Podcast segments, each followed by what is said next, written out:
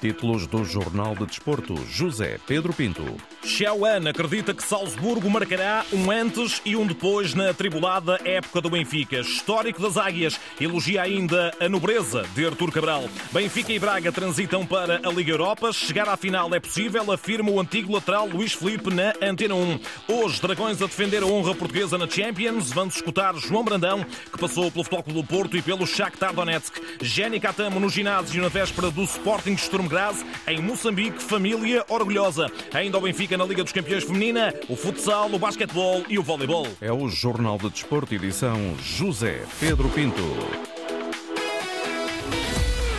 Salzburgo tem tudo para ser um momento de viragem na época do Benfica. A grande noite europeia das Águias na Áustria é encarada dessa mesma forma pelo histórico Xiaoan. A equipa teve sempre concentrada no sentido de alcançar o objetivo que era marcar mais que dois gols, digamos, é uma linha de partida para que eh, no futuro possa ter uma referência de possibilidade. Quer dizer, os jogadores têm ideia de que é possível, não é?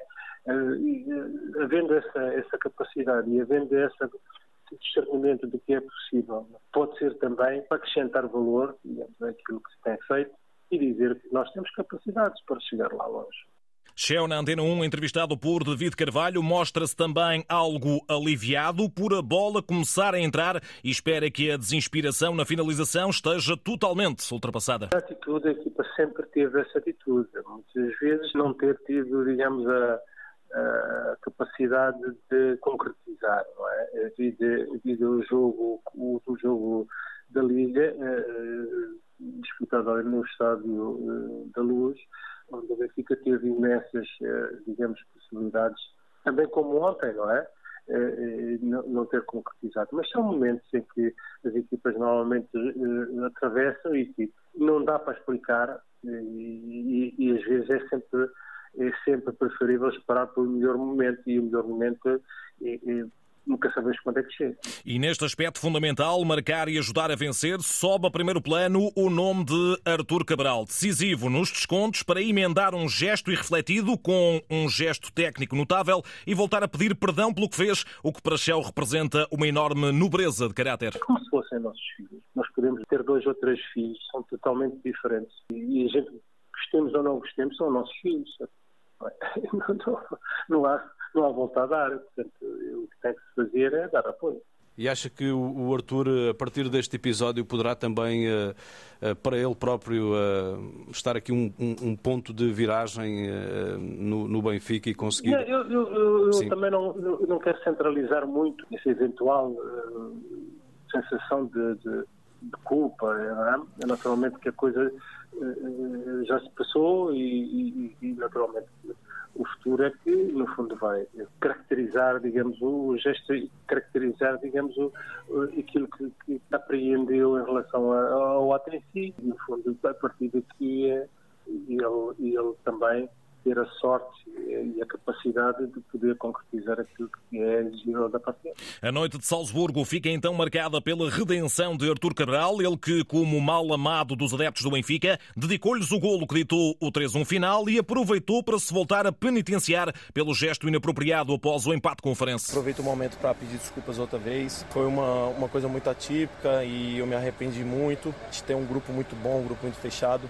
e vamos trabalhar muito para dar alegria para o nosso torcedor. A garantia de Artur Cabral. Em Itália, Nápoles 2, Braga 0. Os arsenalistas beneficiaram ainda da derrota do União Berlim 3-2 diante do Real Madrid e juntam-se ao Benfica na transição para a Liga Europa. Artur Jorge olha para o copo meio cheio. Continuamos em provas europeias. O lado positivo é que nós tivemos exibições muito boas e onde todos os jogadores do Sporting Braga tiveram um comportamento que a mim, enquanto treinador, me deixa muito satisfeito. E agora, duas equipas com tradição de sucesso na Liga Europa. Ambas chegaram a finais desta competição, pelo que se impõe a pergunta: podem Benfica e Braga fazer uma gracinha já esta temporada? Capacidade para chegar à final têm, diz na Antena 1 o ex-jogador dos dois conjuntos, Luís Filipe. As equipas portuguesas têm, têm, podem ter aspirações altas na, na Liga Europa.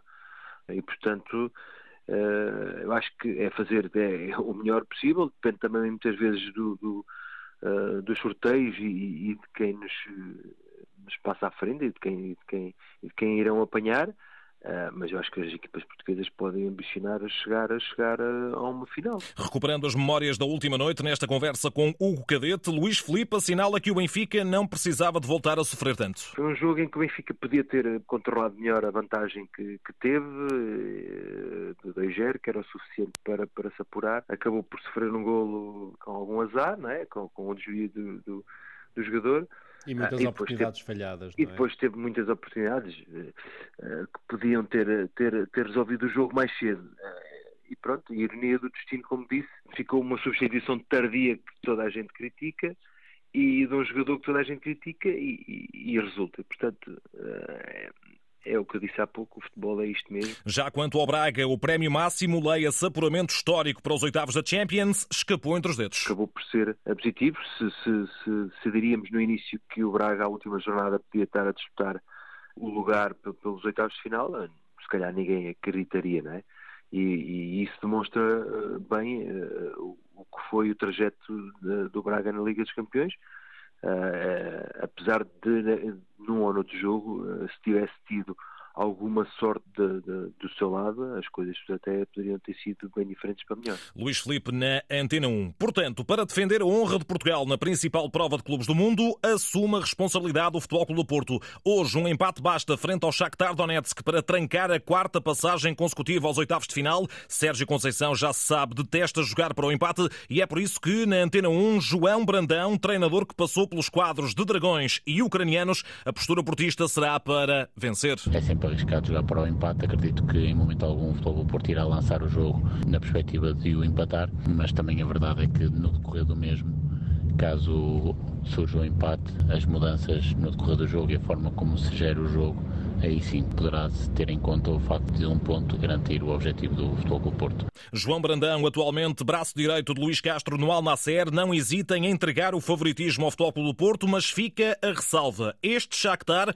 já não é aquele que foi abatido pelos azuis e brancos no arranque da fase de grupos. Acredito que o Shakhtar possa criar mais dificuldades do que aquilo que conseguiu fazer no jogo em casa. O Futebol Clube Porto é favorito, mas o Shakhtar está claramente a jogar eh, todas as suas forças uh, neste jogo. Não tem nada a perder, já garantiu aquilo que era o seu grande objetivo, que era a permanência nas competições europeias através da Liga Europa, e vai jogar sem qualquer tipo de pressão. Tudo certo, mas de uma coisa, o Shakhtar não se livra. Logo o Porto, com a intensidade do jogo que gosta de colocar, com a verticalidade do seu jogo ofensivo, com a intensidade das suas transições, e levará o jogo para um nível competitivo que o Shakhtar terá muitas dificuldades em, em acompanhar. João Brandão, perspectiva auscultada pelo jornalista João Correia na antecâmara desse Futebol Clube Porto Shakhtar, para o qual Sérgio Conceição já conta com Alain Varela e Ivan Raime. João Mário e Wendel, convocados à condição, estão em dúvida. Fora de combate permanecem Marcano e Gabriel Veron. Pontapé de saída às 8 da noite, casa cheia no Dragão, arbitragem do romeno Istvan Kovacs e relato de Fernando Eurico na Antena 1, RDP África e RDP Inter internacional. Mas antes das decisões do Dragão para a Youth League, a Champions de Júniores, haverá outro Futebol do Porto Shakhtar às duas e meia da tarde no Olival. Os Dragões partilham a liderança do grupo com o Barcelona, 12 pontos para ambas as equipas e caso façam melhor do que os catalães, avançam diretamente para os oitavos. Voltando à Champions de Séniores, da última noite, vem a eliminação do Manchester United das provas europeias. Com Bruno Fernandes e Diogo Dalot em campo, os Red Devils perderam em casa com o Bayern de Munique por 1-0 e não voltam voltam a jogar na Europa na presente temporada. Para hoje, no fecho definitivo da fase de grupos, restam dois passaportes rumo aos oitavos. Um a disputar, já se sabe, entre Futebol Clube do Porto e Shakhtar. O outro no grupo F, discutido entre Paris Saint-Germain, Newcastle e AC Milan. Qualquer equipa deste trio, atenção, pode tocar em sorte como tubarão para o Sporting nos play-off da Liga Europa. Os Leões, já apurados, jogam quinta-feira para cumprir calendário frente ao Sturm Graz e já conhecem pelo menos quatro possíveis adversários. Galatasaray, Lens, Young Boys e Feyenoord todos relegados para a Liga Europa. Ao meio-dia e 45 arranca a antevisão de Ruben Amorim e de um jogador em Alcochete para essa partida frente aos austríacos. Se ainda em tempo útil neste jornal, escutaremos as primeiras pinceladas dessa conferência de imprensa. Sporting que realizou hoje o ensaio geral para a recepção ao Sturm Graz e a grande baixa para além dos ainda indisponíveis Fresneda e Saint Just foi Jenny Catamo que se limitou a trabalho de ginásio em gestão de esforço e que deverá assim ser poupado pelo treinador. De qualquer das formas, o moçambicano está a ser o orgulho da família e também de quem o descobriu para o futebol. Jenny, estrela em ascensão no Sporting, já cobiçado além fronteiras, deixa o pai Cipriano encantado pelo sucesso do filho. Sinto feliz quando eu vejo a ele. Desejo sempre que avance para frente, né? Progredir mais progredir mais. Ele está a ser cobiçado por grandes clubes eh, ingleses, por exemplo, o Tottenham, o Arsenal e mais alguns, porque vem nele um grande talento. Acha que poderia aceitar? Em que país ele poderia jogar para que seja de facto uma estrela com o pai? Bom, o país não posso dizer, mas sempre eu como pai fico mais feliz assim que seja, né? yeah, progredir mais. E em 2009 foi o olheiro José Chissano a descobrir Jenny Catamo em Machaquén. Eu descobri que essa criança precisa de um trabalho, serão grandes jogadores. Escolher aquele miúdo dentro do grupo de 50 crianças, mas eu sempre vi que não, ele tinha talento nos pés, por isso eu consegui tirar ele entregou um treinador, trabalhou com ele. José Chissano e o pai de Jenny Catamo Cipriano, entrevistados pela RTP África. Ora, depois da Semana Europeia, haverá clássico em Alvalade para o campeonato na segunda-feira entre Sporting e Futebol Clube do Porto, em disputa a liderança da Liga, e fica a garantia de Frederico Varandas. Os dragões vão ser recebidos como merecem. Receberemos não apenas um rival, mas uma das grandes instituições nacionais que merece todo o nosso respeito e que jamais deverá ser confundida com as pessoas que a dirigem. Serão exemplarmente recebidos. Varandas numa referência implícita aos incidentes na Invicta há duas épocas, mas ainda com rasgados elogios para a equipa do Sporting e, claro, para Rubén Amorim. Acreditamos que temos sido a melhor equipa até ao momento e tudo faremos para o continuar a demonstrar. Temos um grupo muito forte e fantástico de jogadores e um grande treinador. Grande treinador hoje, grande treinador quando fomos campeões grande treinador quando ficámos em quarto lugar. Frederico Varandas, na última noite, durante o discurso na gala anual dos prémios Stromp. Para a Champions Feminina, o Benfica recebe hoje o Eintracht de Frankfurt, com as duas equipas empatadas no segundo lugar do grupo com três pontos, atrás do líder Barcelona. Filipe Patão sabe a valia das alemãs. A técnica do Benfica gosta de disputar este patamar de exigência. A nossa equipa está mesmo muito, muito melhor e muito, muito bem preparada. E eu não posso nunca preferir ganhar jogos contra equipas que não se apresentem no seu máximo e prefiro muitas das vezes não ser feliz, mas ter a certeza que estou a defrontar os melhores.